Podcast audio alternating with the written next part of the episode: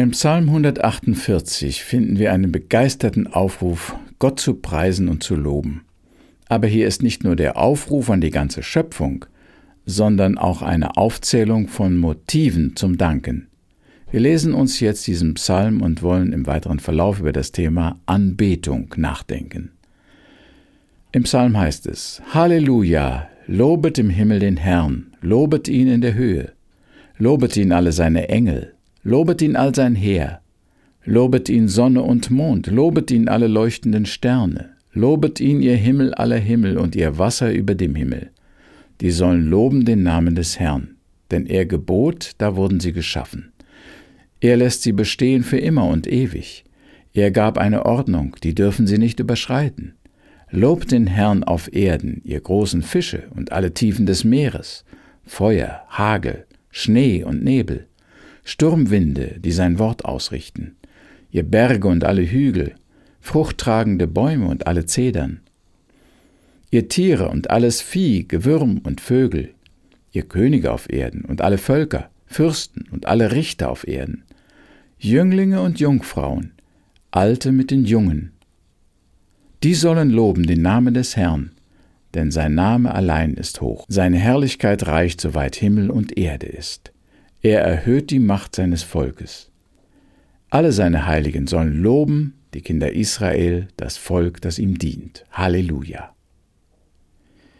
Soweit der Psalm 148 aus der Guten Nachricht Bibel.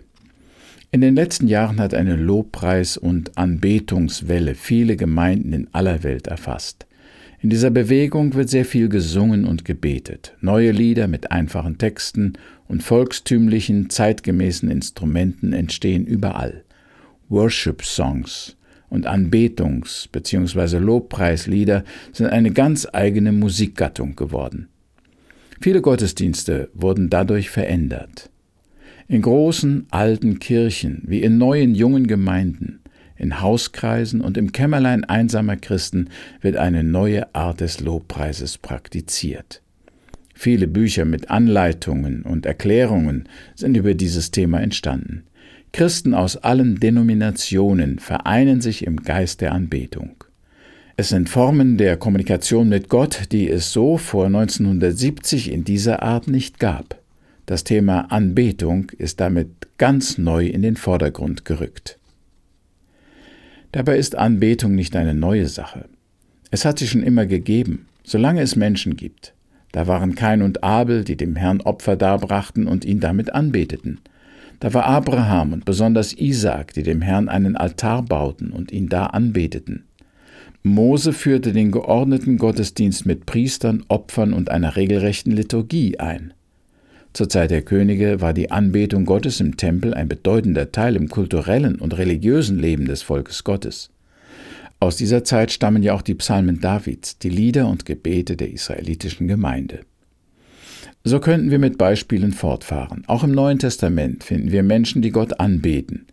Denken wir nur an das Bekenntnis des Petrus, an den Hauptmann Cornelius, an Paulus und Silas im Gefängnis von Philippi, an Lydia und die erste Gemeinde.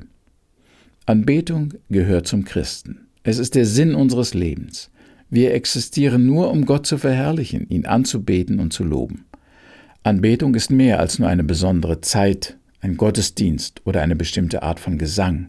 Es ist unser ganzes Sein.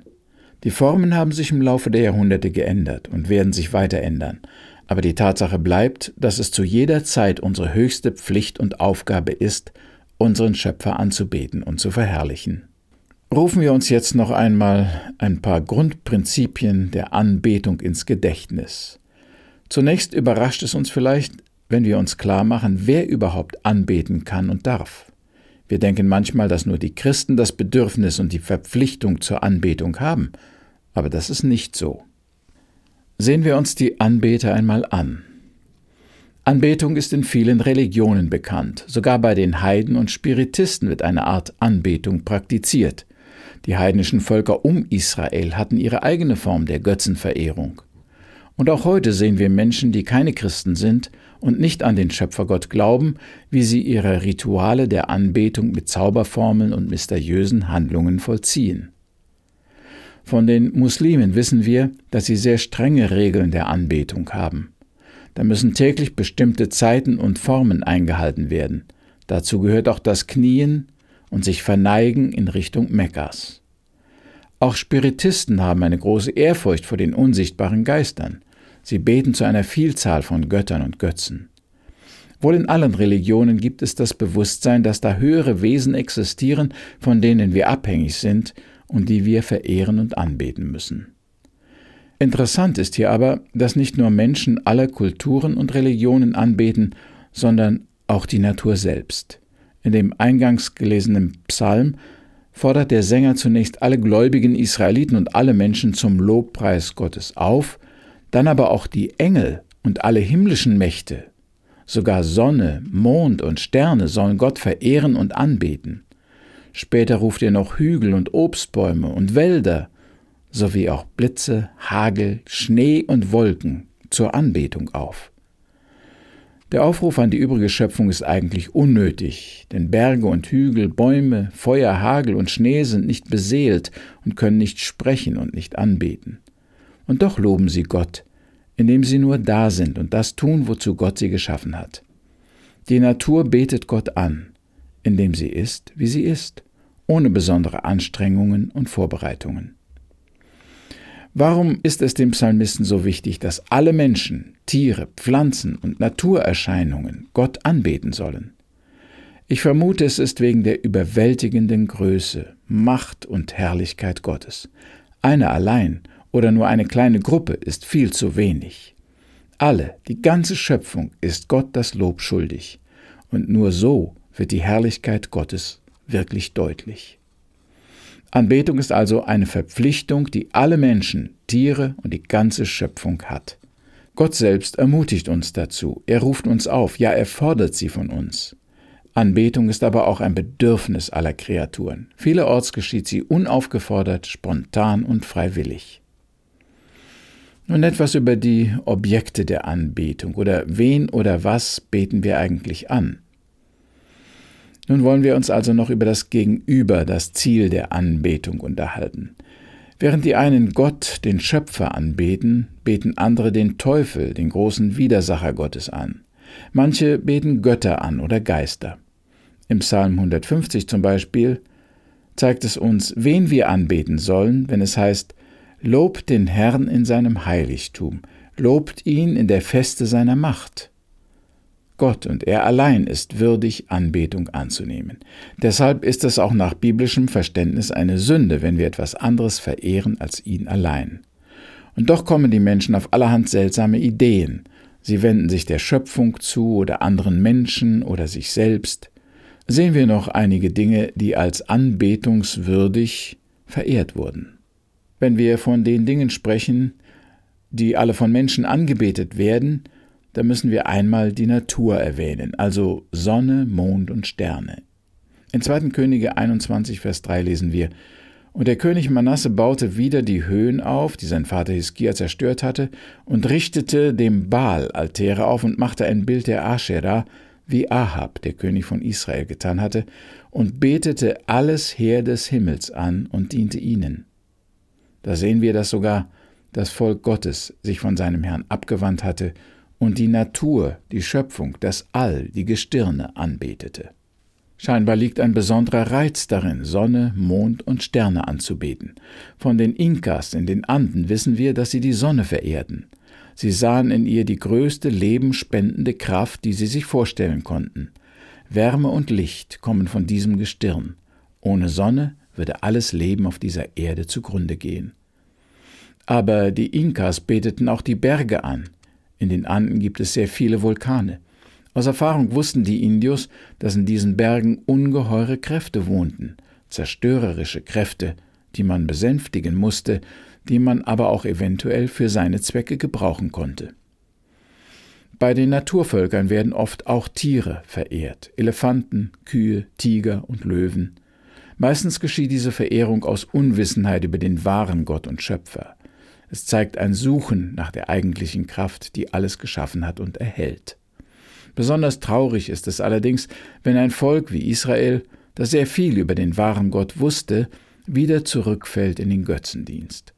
Und das ist immer wieder geschehen. Mal war es ein goldenes Kalb, mal die Gestirne, mal die Götter ihrer Nachbarvölker, mal selbstgefertigte Standbilder aus Holz oder Lehm. Heute betrachten wir uns ja als aufgeklärt und wissen, wie die Natur entstanden ist.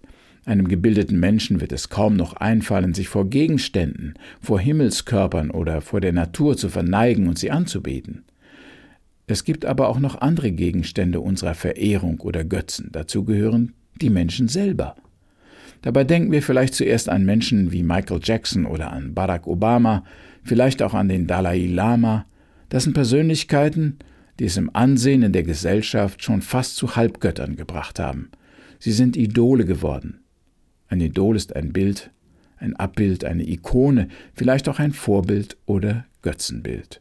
In diesem Sinne haben wir ja auch noch mehr Götter auf Lager.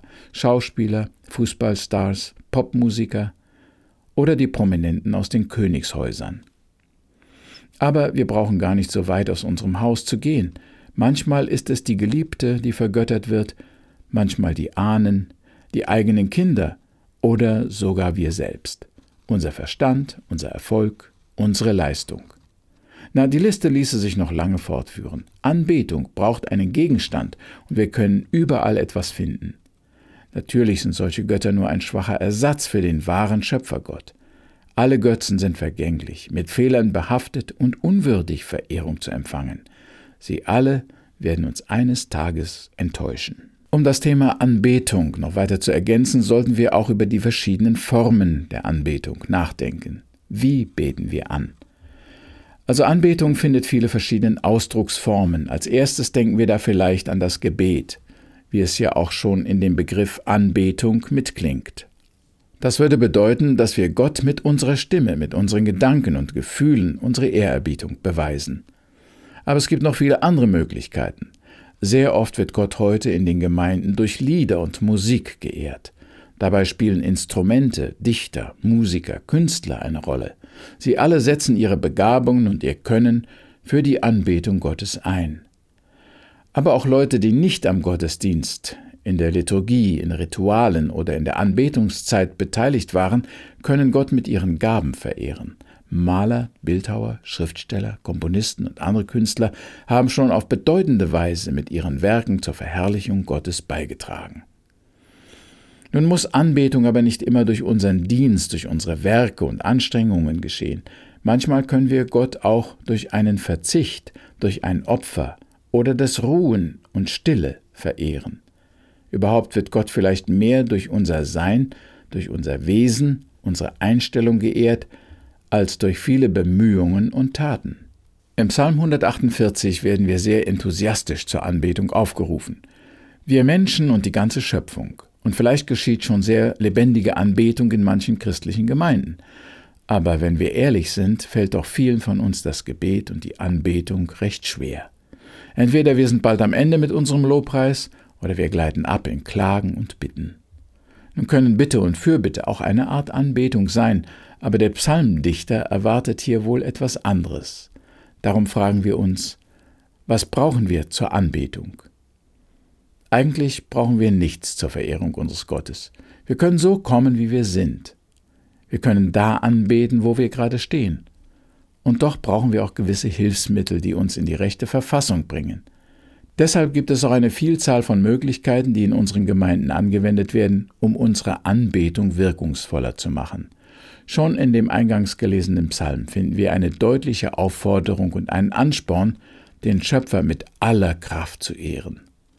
So haben wir auch heute in den Gemeinden sogenannte Worship-Leader oder Anbetungsteams, die mit Musik und aufmunternden Reden die Versammlung anfeuern, Gott zu verherrlichen.